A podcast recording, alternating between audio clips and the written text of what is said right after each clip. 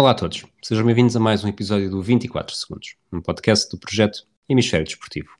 Faltam menos de duas semanas para o arranque oficial da temporada da NBA e ainda não parece ter havido tempo para parar, respirar, olhar para as equipas e perceber o que vamos ter nos próximos meses. Está na altura de remediar essa falha e vamos começar com o lançamento da conferência Este. Eu sou o Rui Silva e vou ter a ajuda do Pedro Quedas. Posey will defend. Oh! oh! LeBron James with no regard for human life. Boston only has a one-point lead. Greer's putting the ball on a play. He gets it out deep, and Havlicek steals it.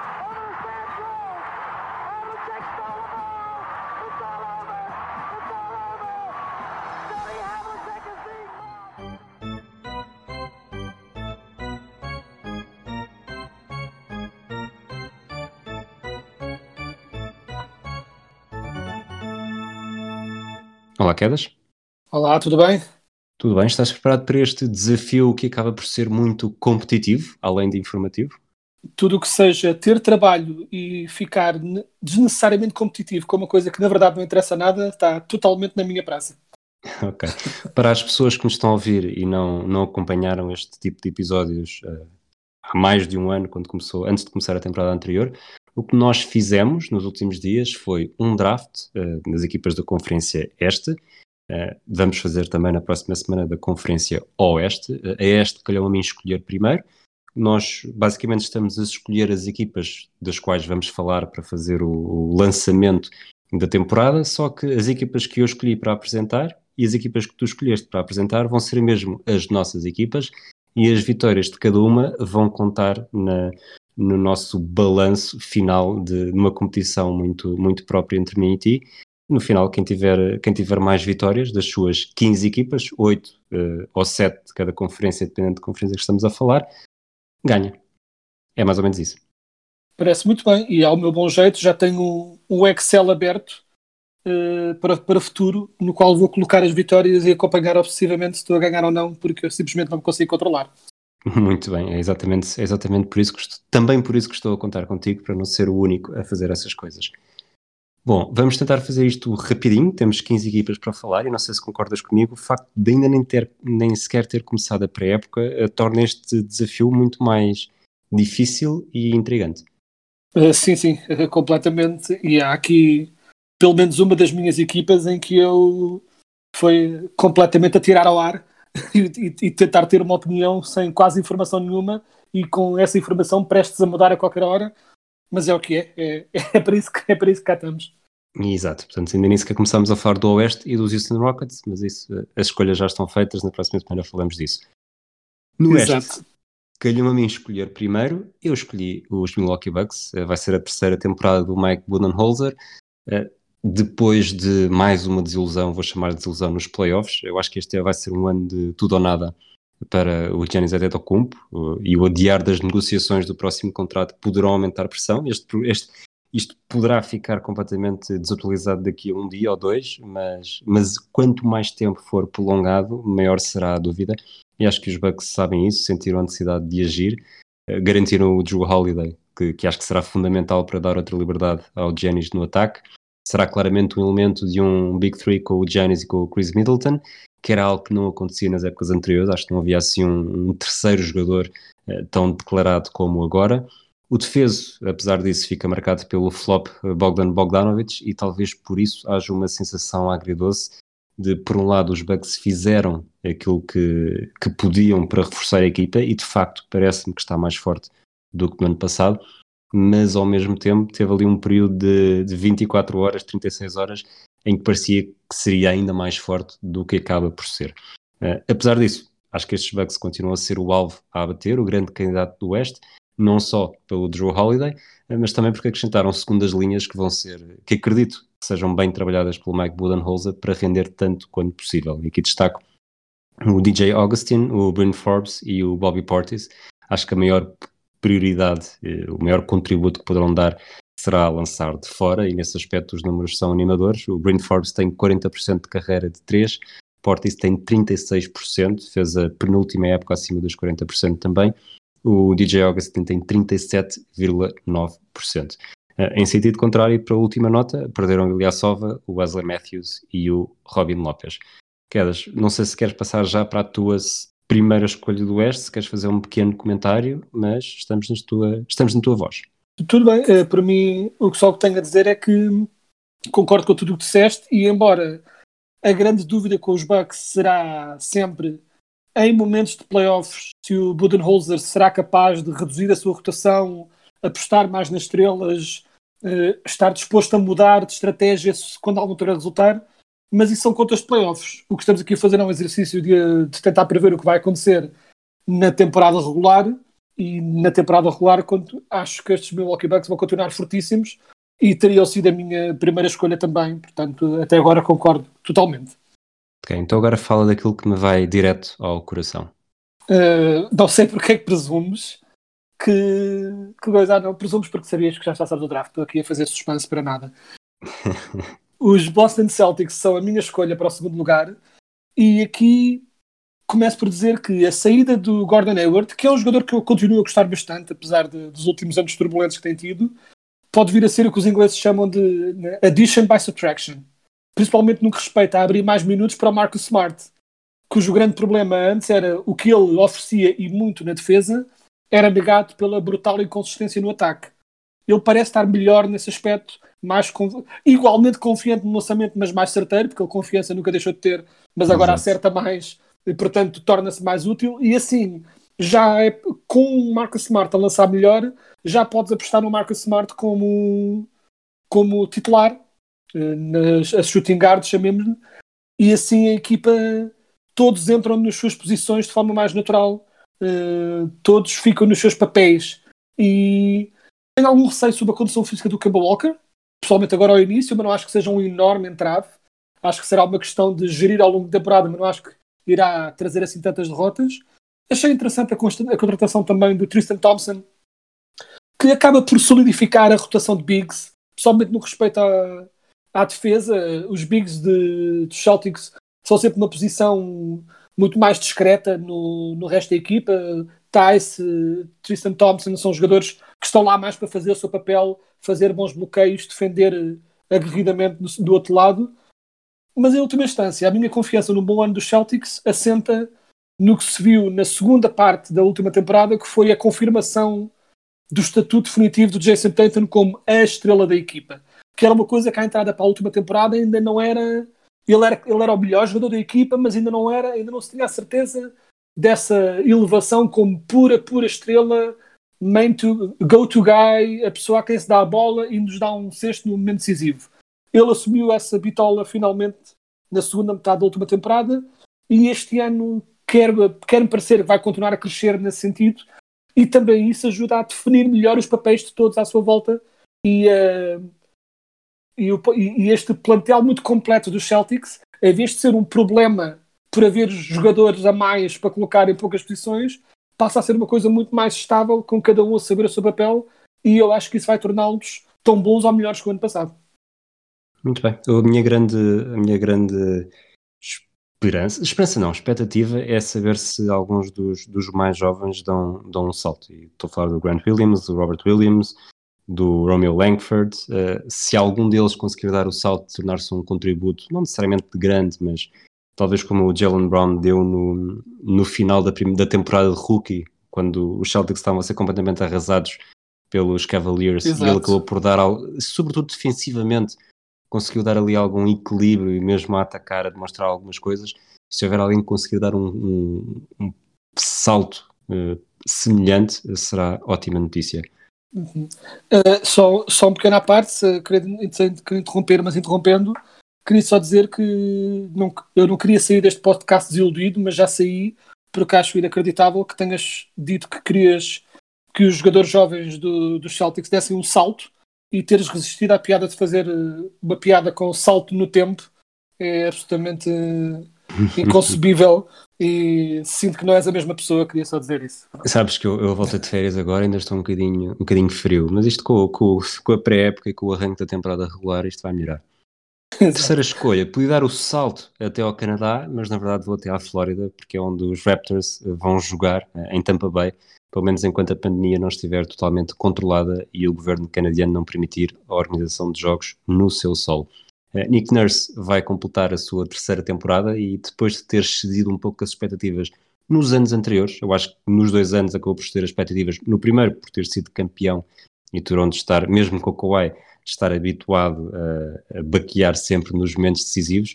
Uh, no ano passado superou as expectativas no sentido de ninguém pensava que a, que a temporada seguinte, sobretudo depois da saída de Kawhi e de Danny Green, ia ser tão boa, tanto que nós aqui no, no 24 segundos, quando fizemos exatamente este draft, os Raptors foram escolhidos apenas na oitava posição, portanto eu acho que nesse aspecto os Raptors superaram as expectativas, depois nos playoffs foi outra, outra história. Uh, ao mesmo tempo, eu acho que existe um, a ideia de um pequeno retrocesso nos últimos meses da temporada passada, não apenas pela eliminação nos playoffs no jogo 7 com os Celtics nas meias finais de conferência, mas também por uma por um lado, por um, um aparente regresso à normalidade, uma normalidade elevada, é claro, do Pascal Siakam depois de um arranque da fase regular impressionante eh, e depois, claro está, pelo, pelos resultados nos playoffs. A equipa perdeu profundidade junto das tabelas, com as saídas do, do Marco Gasol e do Sérgio Ibaka, dois jogadores que foram decisivíssimos nas últimas temporadas, saíram um para os Lakers, outro para os Clippers, eh, conseguiu recrutar o Aaron Baines, que está, que está a tornar-se. Eu acho que ele evoluiu muito, já tinha dado alguns bons sinais nos Spurs, eh, começou a evoluir uh, nos Celtics, sobretudo a lançar de três. É aquele jogador muito, muito pouco egoísta, porque se tiver de ser afundado todos os jogos, é afundado todos os jogos, mas continua a meter o corpo à frente e a tentar fazer o melhor. Uh, chega também o Alex Len, eu acho que neste, neste equilíbrio Gasol e Baca, Baines, Len, os Raptors ficam a perder. E, e estou curioso, à falta de melhor palavra, para perceber o que é que o DeAndre Bambry, que vem do, dos Atlanta Hawks, nunca conseguiu arranjar eh, verdadeiramente o seu espaço ali, o que é que ele poderá fazer nesta equipa tão bem, sempre tão bem cuidada do Nick Nurse. O defeso ficou ainda marcado pelo contrato assinado com Fred Van Vliet, válido por 4 anos e num valor total de 85 milhões de euros. Eu acho que milhões de dólares, peço desculpa, eu acho que a chave para o sucesso dos Raptors nesta temporada estará umbilicalmente ligado às evoluções de Siakam, se é que ainda tem mais um patamar ou dois para evoluir, e também do OJ Ananobi.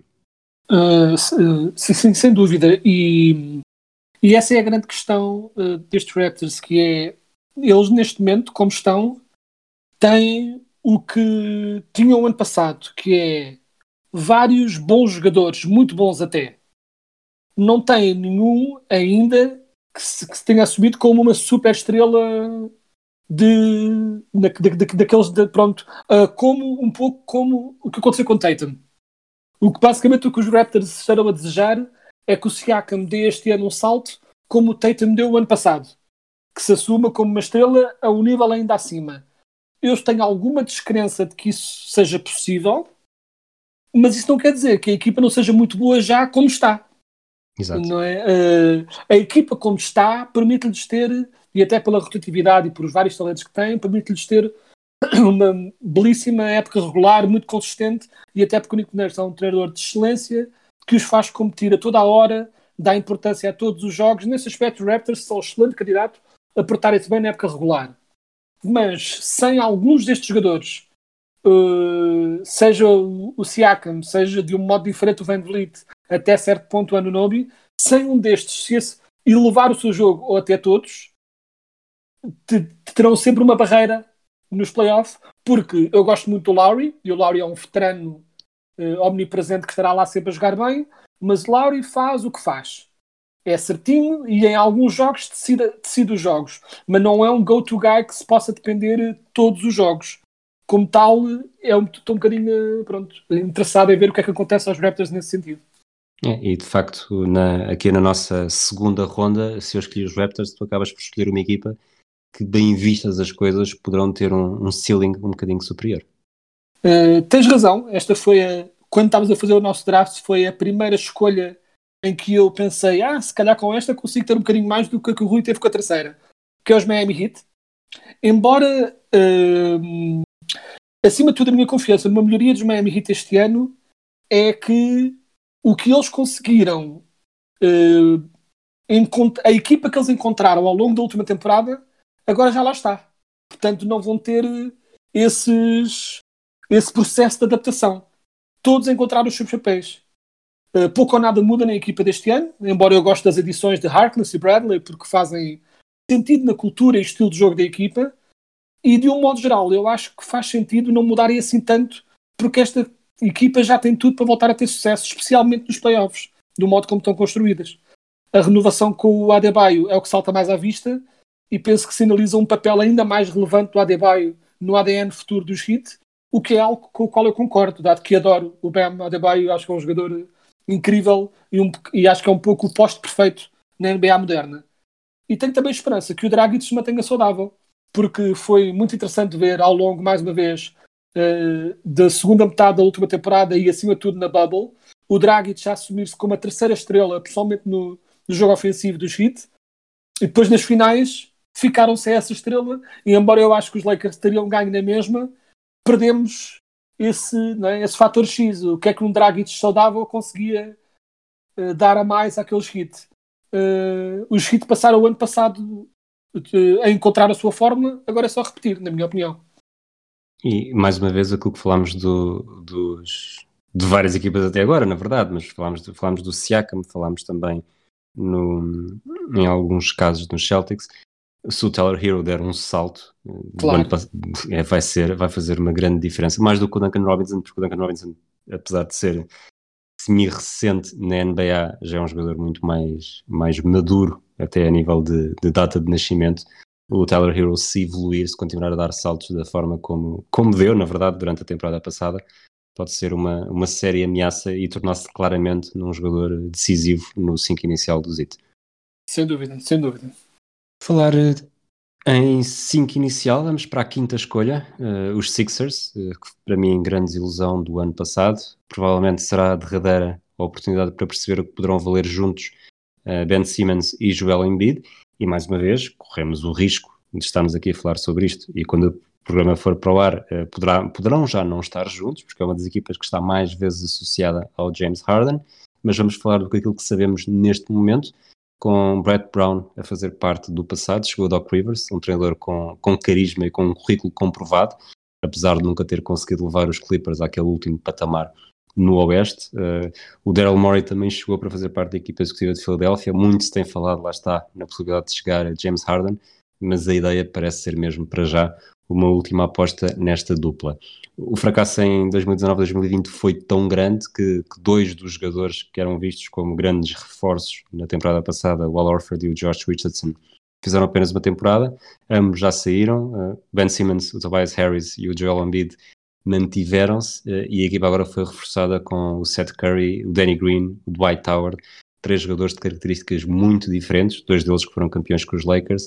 Eu acho que é de alguma forma muito difícil perceber o que é que poderá resultar daqui, mas parece-me que num, num panorama geral percebe-se que abandonaram a ideia de ter uma equipa moldada para, para defender os Bucks, que era uma equipa muito completa e, e grande até porque o, cinco, o técnico 5 inicial do ano passado, qualquer um deles poderia de alguma forma uh, meter-se à frente do, do Giannis, agora é diferente uh, e tem características também, acho que deixaram de se preocupar em anular uma equipa e tentar perceber como é que podem explorar melhor aquilo que têm. Uh, o Dwight Howard deu-se bem nos Lakers, não sei como é que vai ser numa equipa em que não há um macho alfa como o LeBron, que basicamente era aquele professor que o mantinha na linha. O Danny Green está numa fase em que já tem mais experiência do que necessariamente qualidade e o Seth Curry vem sobretudo, vem sobretudo para servir de, de atirador, ajudando a preencher lacunas do, do Ben Simmons e, e, aqui vou para as duas grandes incógnitas para mim desta equipa esta temporada é Ben Simmons vai começar a lançar de triplos uh, e quando eu digo começar a lançar não é fazer dois ou três uh, concretizados como fez no ano passado e também será que voltando a bater na mesma tecla de sempre uh, se Matisse Stable vai dar um pulso substancial na sua evolução e eu diria que para os Sixers chegarem a algum lado precisam de que ambas as respostas a estas perguntas sejam sim ah, sim, sem dúvida. E para já, uh, só o facto de não se estar a meter Tobias Harris a small forward já é uma pequena vitória. Eu sei porque é que eles o faziam o ano passado, né? porque, pelo modo como construíram a equipa, mas na NBA moderna isso simplesmente não resulta. Não é uma coisa que resulta na NBA atual. Mas eu, eu tiro o teu último ponto, que é se o Matisse Tybal uh, ganha um jogo ofensivo consistente, nem tem de ser incrível, mas consistente, torna-se uma adição incrível, porque é um jogador muito jovem que já, que já defende de forma elite e só precisa de ser um pouco mais consistente no ataque. E pode ser uma grande adição deles. Eu gosto do facto de eles simplesmente terem estarem agora a jogar com uma equipa normal, que faz sentido no, na NBA moderna. Só isso já é um ponto a favor. Uh, a nível de talento, houve um certo downgrade até certo ponto, mas mais uma vez, uh, é, o downgrade de talento não quer dizer necessariamente que, que seja um downgrade de qualidade de jogo, portanto, eu até acho que as, acho que as Sixers agora pelo menos fazem mais sentido. Acima de tudo, fazem mais sentido. Exatamente. Por falar em fazer sentido, vamos para, vamos para a roleta russa do Oeste de uma equipa cujo uma das estrelas raramente faz sentido naquilo que diz. Uh, sim, este é sem dúvida o prognóstico mais incerto em todo este nosso processo, porque é só questões. Se Kyrie Irving e Kevin Durant regressarem ao seu melhor, com o elenco talentoso que têm à sua volta, podem muito bem até lutar pelo primeiro lugar na conferência. Mas e se eles não estiverem totalmente recuperados fisicamente? E se estiverem bem, mas surgirem conflitos no que respeita a quem assume os lançamentos cruciais? E o que vai pensar se eventualmente Harden conseguir o que quer e, e, e for para os Nets? De que modo é que isso significa? De que modo é que isso impacta o facto de eles perderem jovens talentosos, que seria uma parte uh, inegável desse processo do Harden e para lá se fosse, e depois como é que eles iam dividir uh, essa gestão de egos? eu tenho razoável confiança que Nash e a sua equipa estelar de treinadores vão fazer um bom trabalho. O meu problema não é esse. Mas há muitas incertezas. Neste momento, eu gosto como a equipa dos Nets está construída no papel. Tens, tens pontos, tens defesa, tens uh, veteranos com créditos firmados e tens jovens com talento para mostrar. Tens lá um bocadinho de tudo. Temo um bocadinho pelo que vai acontecer ao jogo do Caris Lavert sem ter tanta bola nas mãos, porque ele mostrou muito mais o seu valor quando começou a operar no pick and roll, quando começou a, a jogar mais com a bola nas mãos, foi aí que ele brilhou. Mas à parte disso, a equipa parece boa. Mas há demasiadas incertezas uh, aqui. Dito isso, uh, como pick 6, esta pick dos Nets tanto pode afundar o, este meu draft, como pode dar-me só por si a vitória. Porque o range, o range de vitórias desta equipa é absolutamente astronómico.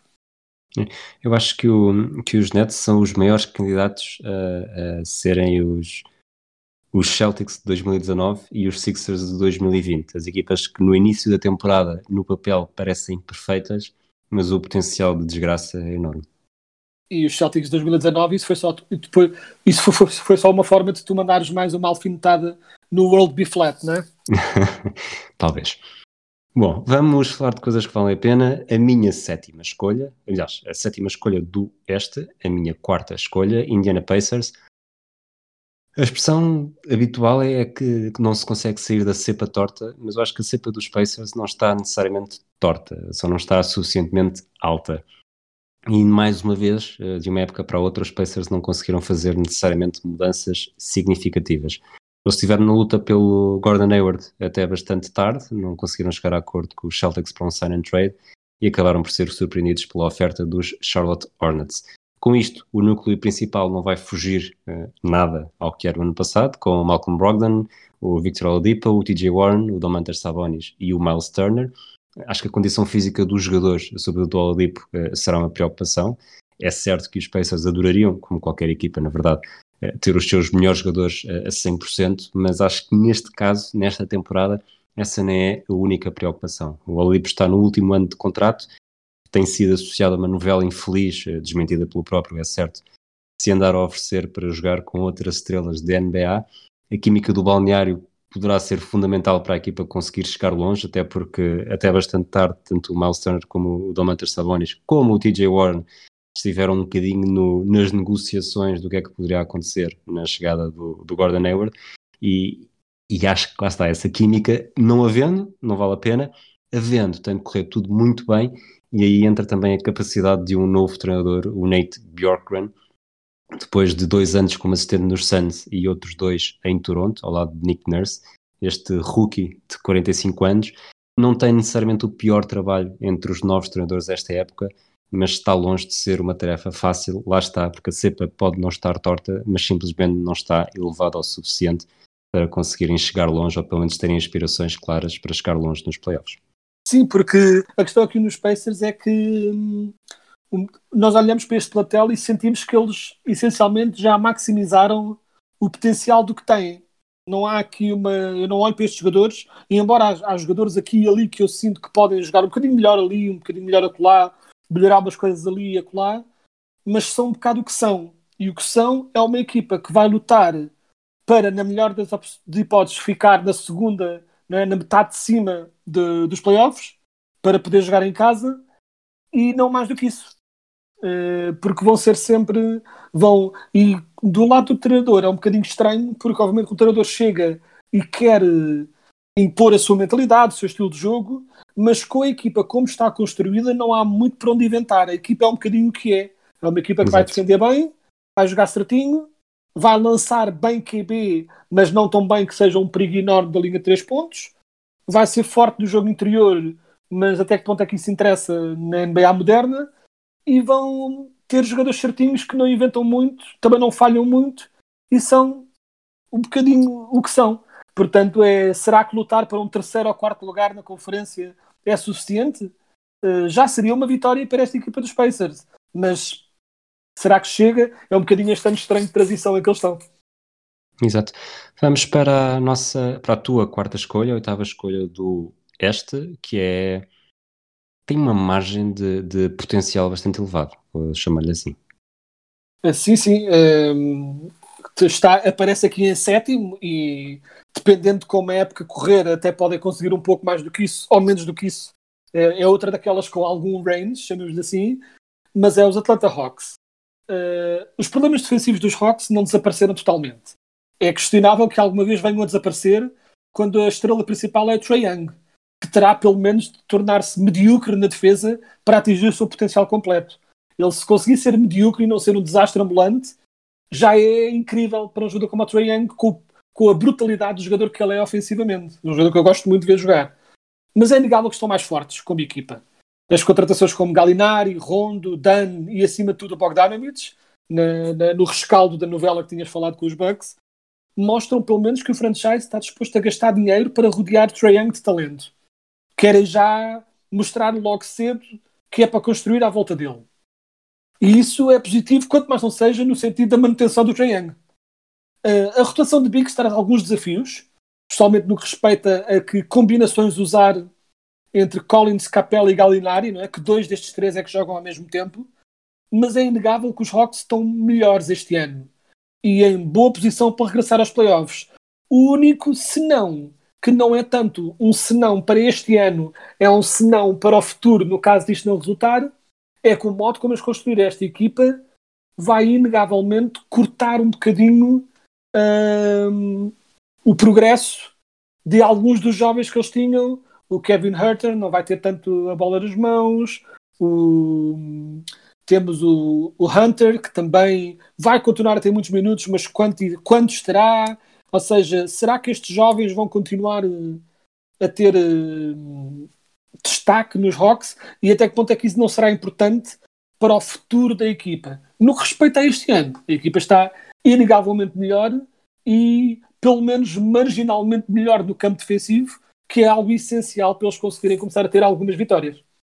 É, eu acho que eu, tu falaste de jovens quase de segundo plano, uh, também falaste depois numa primeira parte com o Galinari, o Collins e o Capella.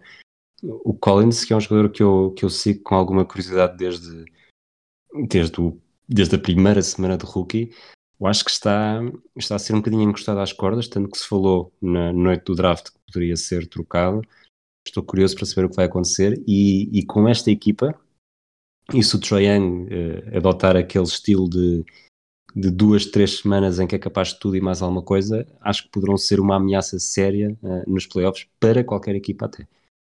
Sim, e eu acho que para terminar, eu acho que a questão é isto que eu vou dizer não é, não é necessariamente bom para o John Collins, mas ainda assim, eu acho que é possível, na NBA moderna, conseguir uma rotação de bigs em que o Collins continua a ter entre 30 a 35 minutos por jogo e ser o foco do frontcourt e o Clint Capello e o Gallinari andarem ali à volta dos 20 e muitos 30 à volta do Collins, chama-lhe assim. Eu acho que é possível fazer essa rotação. E o treinador Lloyd Pierce parece estar a indicar que eles não estão com intenções de colocar eh, o John Collins com menos destaque na equipa. Mas pronto, não é? o treinador eh, também não vai estar a dizer eh, que, que, quer despachar um jogador para o lado, portanto é sempre uma incerteza. Mas estou curioso também de ver o que é que vai acontecer nesse sentido. É, nós estamos aqui a fazer uma, uma futurologia, mas não somos, não somos mágicos, portanto é a transição perfeita para a minha para a escolha número 9, para a minha quinta escolha, os Washington Wizards. Scott Brooks está na quinta época ao serviço da equipa de Washington e tirando o ano de estreia com o John Wall, o Bradley Bill, o Otto Porter Jr., o Markif Morris e o Marcin Gortat, talvez nunca tenha tido uma oportunidade tão boa para, para chegar aos playoffs e com algumas expectativas. O, o John Wall praticamente não conseguiu corresponder desde então, por culpa das constantes lesões, e esta troca, que acaba por ser um bocadinho bombástica, eh, direta quase, com o Russell Westbrook, deixa a equipa preparada para atacar os playoffs, sobretudo desde o primeiro momento, porque o Russell Westbrook não tem, não tem interrogações físicas. Uh, o Westbrook e o Bradley Bill poderão ser um, vamos costuma dizer, o one-two punch muito curioso no Oeste, sobretudo se, se o Scott uhum. Brooks conseguir tirar do Westbrook o que já sabe que ele pode dar depois do, no passado de ambos em, em OKC.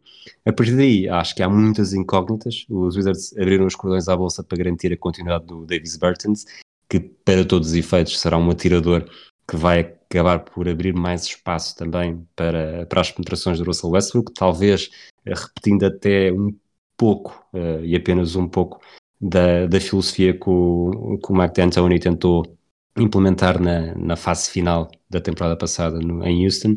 Uh, depois chegou o Robin Lopez para a posição de poste, mas eu acho que aqui a grande, a grande diferença, e mais uma vez, estará na evolução dos jovens, a forma de sucesso uhum. máximo para esta equipa, não só o israelita, o Dani Avdia, uh, rookie, uh, que lá está, em época de rookie é sempre difícil, mas também uh, a progressão de um, de um rookie do ano passado que me deixou com muita água na boca ainda nos tempos de Gonzaga, o Rui Hashimura. O facto de se chamar Rui é apenas uma coincidência. que se ele conseguir dar um salto, um bom salto e tornar-se uma, uma figura que ajude e sobretudo lançar mais consistentemente de três, porque ele acaba por ter ali um, um reach que devia um, mais um passinho atrás para ser verdadeiramente importante. Acho que este Wizards tem uma, lá está, tem uma margem de, de progressão uh, grande. Uh, sim, sem dúvida. Uh, o lançamento de três pontos do Rui Hashimura era literalmente a grande coisa que eu iria acrescentar, e acabaste por dizer, que é com o Thomas Bryant, que é um posto competente e que com espaço de evolução também, pessoalmente a nível defensivo, e depois né, o Thomas Bryant no lado, Westbrook e Bradley Bill a semearem o caos no outro, está tudo, o potencial desta equipa está um bocado todo nas mãos daquele dos wings, e, ou daqueles falsos wings que eles têm. O Davis Bertans, eu acho que o que ele é, o que ele é e o que ele é é bastante bom. É um jogador competitivo que lança muito, muito e muito bem de fora o Rui Hashimura, se conseguir juntar de facto um lançamento pelo menos consistente ao atleticismo que ele já oferece, e esse atleticismo que será importante também e bom, por exemplo, com um jogador como Russell Westbrook, que adora penetrar para o cesto e atirar a bola para alley-oops e bolas fáceis de debaixo do, do aro, isso também será importante, mas se o Hashimura conseguir aprender a lançar de forma um pouco mais consistente, estes Wizards estarão ainda mais na luta pelos playoffs como do, do que já estão. Portanto, é, é mesmo só ver, só que há uma incerteza, inegavelmente há uma incerteza. Vamos avançar para mais um momento de self-pity ou nem por isso? É, mais ou menos. Isto é diz-me um bocado... tu, diz-me tu, qual é que é a tua expectativa com os teus Magic? Uh, com os Orlando Magic, uh, o que é que eu tenho a dizer? Tenho a dizer que numa off-season em que muitas equipas a este trabalharam arduamente para se reforçarem, os Magic ficaram essencialmente na mesma. Deve ser dito que eu não acho isso necessariamente mau. Uh, acabámos de elogiar como os Wizards vão ficar melhores com o Westbrook, mas eu não queria o Westbrook nos meus Magic. Não acho que faça sentido. Acho que seria um, um penso rápido de uma ferida maior do que isso. Dito isso, no que respeita a esta temporada, acho que estão na mesma e até um, um bocado piores com a, com a ausência prolongada do Jonathan Isaac que é o grande sinal de luz na minha esperança no, no futuro destes Magic. Uh, sem o Isaac, mesmo assim, a equipa continua com essencialmente as mesmas características. O maior ponto positivo continua a ser a defesa, tanto nos executantes que a equipa tem, como no esquema montado por Steve Clifford, que com todas as suas limitações é um treinador defensivo de, de excelência. No lado negativo, continua a ser a ausência de tiro exterior que nos impede de, de fazer melhor. O que é irónico, dado que as melhores equipas dos Magic, ao longo dos anos, e nas duas vezes que chegámos às finais, eram exatamente famosas por, lançar, por lançarem bem de fora, lançarem muito e bem de três pontos, e agora é a nossa kryptonite, é a única coisa que não conseguimos fazer. Uh, portanto, nesta temporada eu acho que a nossa defesa é boa o suficiente para nós continuarmos ali na luta pelos playoffs e acima de tudo com o novo esquema, não é? Em que até ao décimo lugar podes ir ao play-in. Eu acho que nós vamos estar nessa luta, pessoalmente também devido à menor qualidade das equipas atrás, mas não acho que haja ali esperança para muito mais. Portanto, este é um daqueles anos em que eu vou estar acima de tudo mais atento uh, à evolução do Markel Fultz, que começou o ano passado como suplente, que depois começou a ganhar espaço. Este ano vai ser titular a tempo inteiro, com mais minutos de jogo. Portanto, vai ser interessante ver como é que ele, pronto, como é que o corpo se aguenta e como é que o jogo dele se aguenta a jogar o jogo todo. E também ver o que é que o, que é que o Cole Anthony, o rookie, oferece, uh, a ver se ele poderá ser os, os uh, Magic estão à espera de um scorer de elite, principalmente das Wings, porque o Vucevic é um bom marcador de pontos, mas é um estilo de jogo diferente que não dá tantas garantias nos playoffs. O Cole Anthony pode vir a ser o scorer que os Magic querem uh, né, de, de, no, no, tiro exterior e também na penetração para o sexto, mas vamos ver, é rookie, portanto uh, é tudo uma grande incerteza, mas pronto, estamos aqui para ver isto, para tentar pelo menos ver alguma evolução. Falaste que os Magic têm perfeitas hipóteses de lutar pelo play-in, que este ano lá está entre o sétimo e o décimo. Eu diria que há provavelmente depois podes-me contrariar a seguir, mas eu diria que há 11 equipas para esses 10 lugares e a, a, outra equipa que ainda não falámos foi a minha décima, a minha sexta escolha, a décima primeira escolha do Oeste, o Charlotte Hornets. Eu há um ano, eh, antes da época começar, eh, à falta de, de melhor descrição, disse que era uma equipa que mais valia desaparecer porque não tinha o, não tinha o comportamento correto para estar no, numa liga competitiva como a NBA e havia tantas cidades que tinham com vontade de participar e, e de voltar à, à, ribalta como destaque óbvio para Seattle. Uhum. É, eu acho que a equipa nunca saiu verdadeiramente deste, deste purgatório da NBA, nunca foram suficientemente maus para ter uma escolha decente e escolher o Michael Kidd, o Michael Kidd Gilchrist no ano de Anthony, de Anthony Davis não conta e ao mesmo tempo nunca conseguiram ser verdadeiramente bons para lutar por algo. Uh, um ano depois de deixarem ser o Campbell Walker e, e recrutar o Terry Rozier para o seu lugar, acho que os Hornets mudaram um bocadinho a mentalidade e sinceramente fiquei bastante agradado com a, a, a diferença de expectativa do que tinha o ano passado para este. Acho que nenhuma outra equipa subiu tanto na minha consideração como estes, como estes Hornets. É certo que gastaram uh, estupidamente, vamos dizer assim, 120 milhões de dólares por 4 anos de um jogador que acaba por ser uma incógnita, o Gordon Hayward, mas se esquecermos as contas ao dinheiro, uh, a equipa está no caminho certo. Tem a experiência do, do Hayward uh, e, à sua maneira, o Terry Rozier também, que já, que já esteve, já chegou a uma final de, de conferência como base titular. E depois há uma fornada de jogadores jovens em que eu diria que de três ou quatro basta que metade uh, continuem a, a explodir e, e, será, será bastante curioso. O Lamela Ball, terceira escolha do draft, pode ser uma figura importante na equipa a curto, médio prazo. E depois há os jogadores que vêm do ano passado, o PJ Washington, um pouco de Miles Bridges, que ainda não, não desisti dele. E claro está o Davante Graham, que foi a grande surpresa da temporada passada. Eu acho que muito do sucesso e da, da ideia final, que acabou por ser mais positiva do que se pensava no início da época, está relacionada com, com a evolução do Devontae Graham, que está no último ano de contrato, portanto também avizinham-se uh, decisões complicadas. Acho que o caminho dos Hornets vai ser longo, está longe de ser muito positivo, mas as diferenças de, lá está, de percepção pública para o que se passou há um ano são, são radicais. Deixou de ser uma equipa a fazer contas ao dinheiro de forma exclusivamente forreta para alguém capaz de gastar para garantir uma vantagem competitiva, que acho que acabou por ser aquilo que é por isso também que estão a pagar o dinheiro, os milhões que estão a pagar ao Gordon Hayward.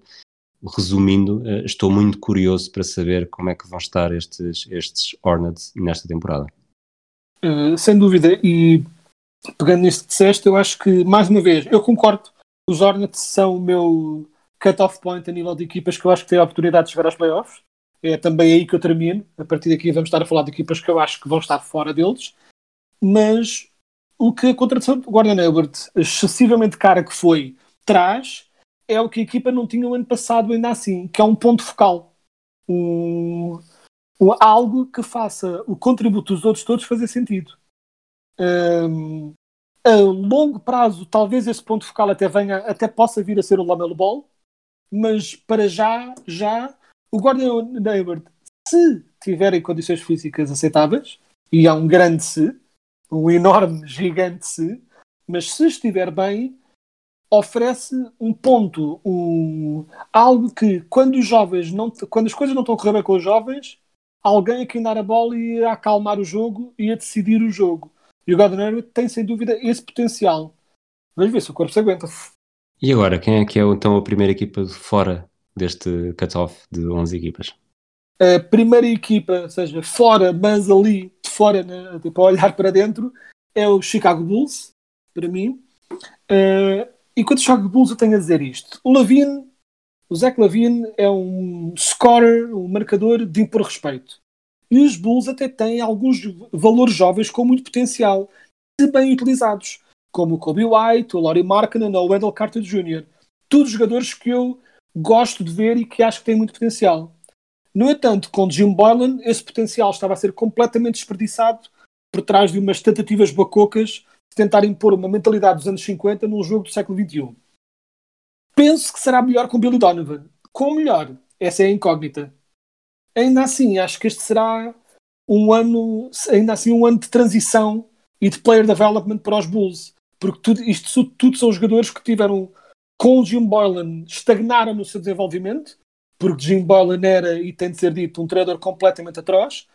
Um, eles estagnaram todos no desenvolvimento, mas há aqui o Larry Markkinen tem muito potencial, o Wendell Carter Jr. tem muito potencial, o Kobe White pode vir a ser um marcador muito explosivo e o Zach Lavine acho eu ainda, é moldável num jogador de grande contributo. Tem a de ser bem utilizados. Uh, mas ainda assim, neste ano de transição, uh, vou estar atento também ao rookie que eu não conhecia antes do, do draft, antes de começar a pesquisar o draft. Eles escolheram o Patrick Williams, um, que apesar de, pronto, alguns peritos diziam uma coisa, outros diziam outra, mas que talvez se pense que possa ter sido escolhido algumas posições acima do esperado no draft, mas que há ali um potencial muito interessante, ou seja, os Bulls.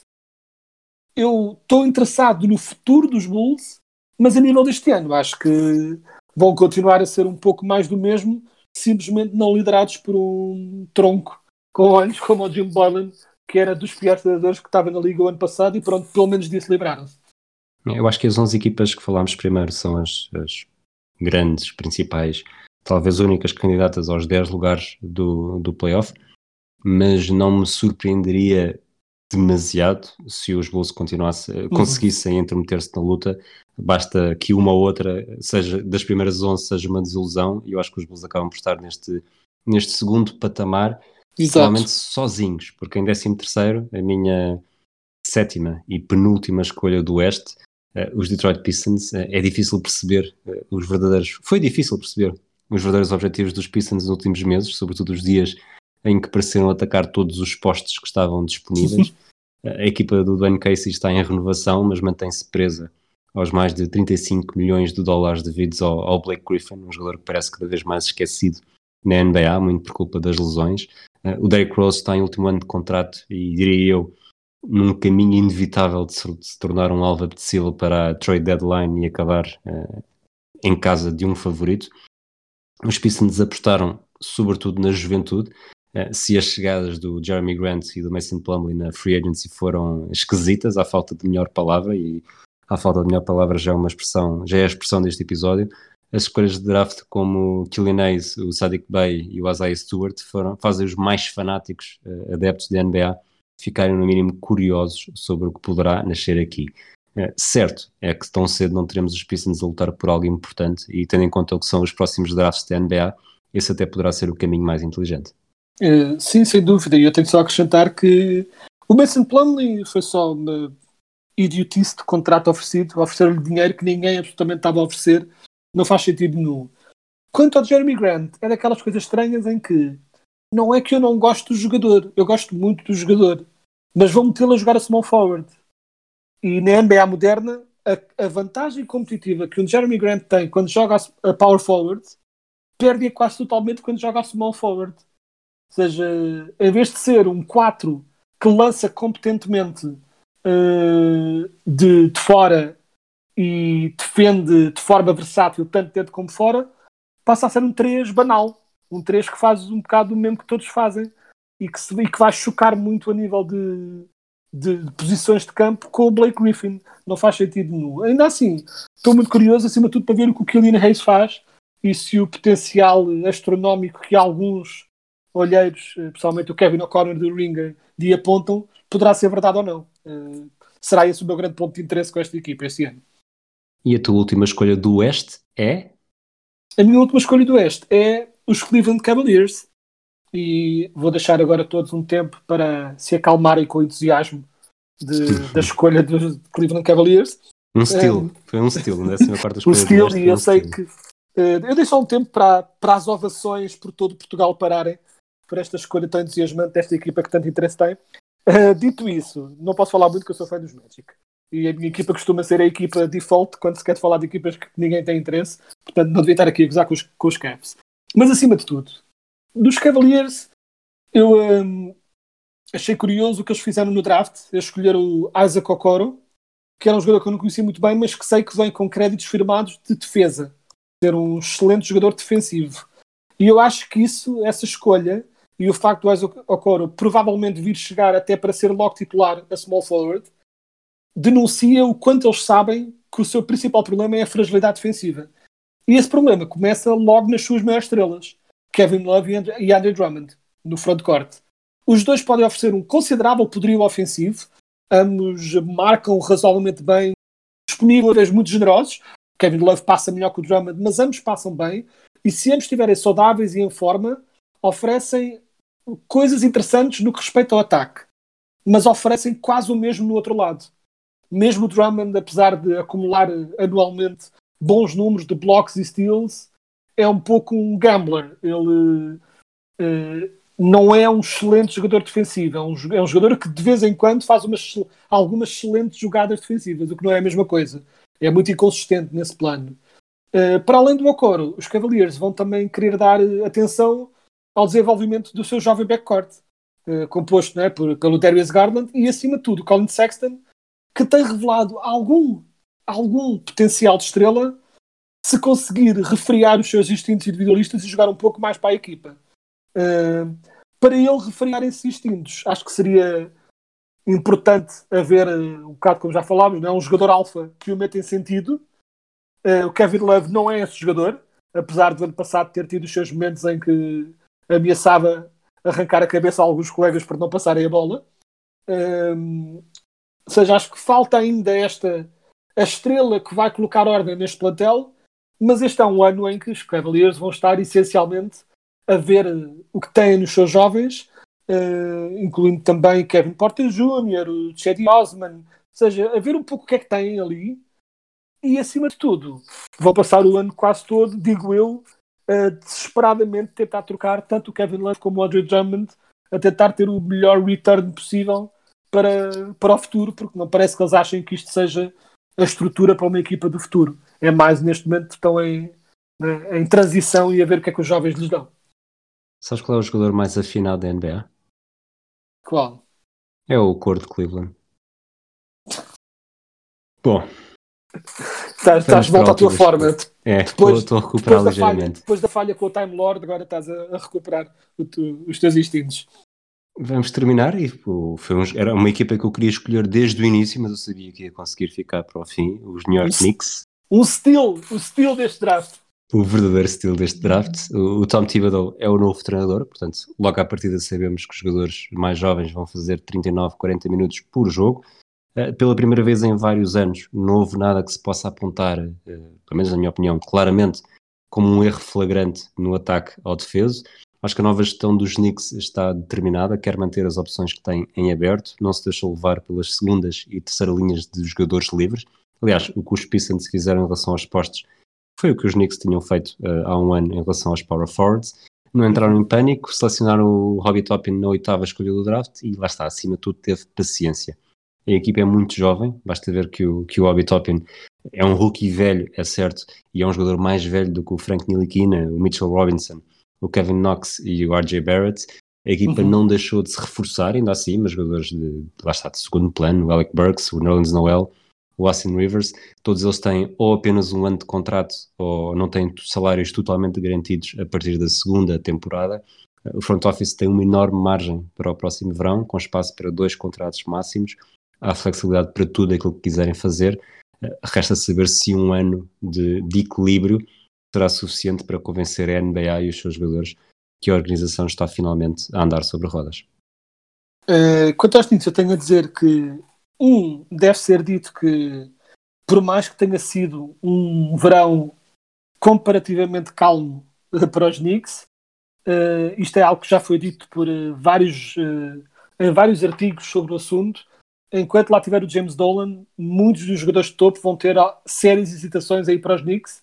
E até que ponto é que isso é uma, solução ao dispor dos adeptos? Não sei, eles bem, eles bem refilam para o homem uh, sair e a única coisa que faz é banir adeptos de entrarem no, no estádio sempre refilam com ele. Portanto, nesse aspecto, os Knicks, para já, estou assim um bocadinho num loop de, de miséria. Mas, acima de tudo, eu acho que eles este ano portaram-se muito bem, foram calmos, pelo menos não estragaram, e vão manter muitos dos seus jovens com espaço para, pelo menos, crescer e mostrar um pouco o que valem. E acho que eles vão estar especialmente interessados na evolução do Obi Toppin, porque se o Obi começar a mostrar o potencial que eles esperam que ele tenha, pode eventual, isso pode eventualmente abrir caminho para eles usarem o Julius Randle como moeda de troca para algo melhor e que eles precisem mais, pessoalmente no backcourt e nas wings, e não tanto power forward como, como têm. Ou seja, se eles conseguirem passar o Obi Toppin, se ele mostrar valor para o lugar do, do Randle, eles estariam provavelmente mais satisfeitos neste momento na equipa como está, não o podem fazer ainda, mas estão um bocadinho neste ano de transição e apesar de termos aqui a última e de fazermos as piadas, e esta vai para o Pedro Silva dos, e aí da Nix, uh, uh, não, ao menos não foram um desastre. O que só mostra o quão desastrosos os Knicks têm sido nos últimos anos, quando não ter sido uma hecatombe é um ponto positivo uh, no defeso da equipa, não é? Pronto, diz muito sobre o que têm sido os Knicks nos últimos anos, mas a verdade é que ao menos não foram um desastre. Exatamente. É que se, fosse, se fossem liderados por um morto, é, provavelmente não fariam pior porque não faziam nada e ao não fazer nada já era bom, tendo em conta o que se passou nos últimos anos. Queda, estamos a terminar o episódio. Este é o episódio 53. Uh, eh, não diria que marca o arranque do, do segundo ano do podcast, mas talvez tenha sido este o primeiro verdadeiro episódio a pensar já na segunda temporada. Calha bem ser, ser o 53. Diz-me, eu confiei em ti uh, cegamente, nem sequer fui ver quantos 53 é que houve na história da NBA. Diz-me tudo o que tens para contar sobre um, o 53 que escolheste. Uh, fazes bem em confiar, apesar da minha barda com o David Robinson e o Ralph Sampson, que ficará para sempre como uma mancha na minha normalmente impecável e estelar participação neste podcast, digo eu, tentando afogar a, des a desgraça que foi esse episódio 50 da, da memória. Dito isso, 53. Esta foi uma luta de big man. Tivemos, eh, acima de tudo, uma luta entre quatro postes. Tivemos o louco Daryl Dawkins, que dava alcunhas aos seus próprios afundanços, mas também um veterano sólido como James Edwards. Teve anos como uh, um backup sólido de, de Bill Beer naqueles, naquelas grandes equipas dos Pistons. Tivemos o Hall of Famer Artis Gilmore, que chegou a ser nomeado 11 vezes ao All-Star e é provavelmente o melhor desta lista. No entanto, eu não vi o Artis Gilmore jogar e não vi muito este jogador jogar, mas tenho um bocadinho mais noção do que ele fazia e o meu coração leva-me a escolher o mítico Mark Eaton, que apesar de, ser, de ter sido quase inexistente no ataque na sua carreira, era um monstro defensivo para os Utah Jazz. Recebeu duas vezes o prémio Defensive Player of the Year, liderou a, a liga em blocos quatro vezes e terminou a carreira com uma média de 3,5 blocos por jogo. Média de carreira, com especial destaque para a temporada de 84-85, em que atingiu a média absurda de 5,6 blocos por jogo. É também, de todos os jogadores que eu mencionei nesta lista, o único que não tem absolutamente nenhuma alcunha listada no Basketball Reference. o que me torna mais indie, talvez, não sei. Acho que 5 logs por jogo, nem, nem os, os uh, usuários do Twitter mais radicais conseguem fazer. Bom, Exato. Quedas, o Oeste está fechado. Vamos esperar que não haja. Uh, quer dizer, este episódio sai nas próximas horas, portanto, em princípio, não há nenhuma bomba. Esperemos que não haja nenhuma bomba também, até falarmos do Oeste, porque lá está, as coisas que estão muito dependentes de como estão as coisas neste momento. Portanto, Exato. obrigado por teres, uh, por teres aceitado este desafio. Uh, vais perder, uh, posso dizer desde já, nem que eu tenha de fazer batota. Ah, raios. Até para a semana, um abraço a todos, até à próxima. Até a próxima.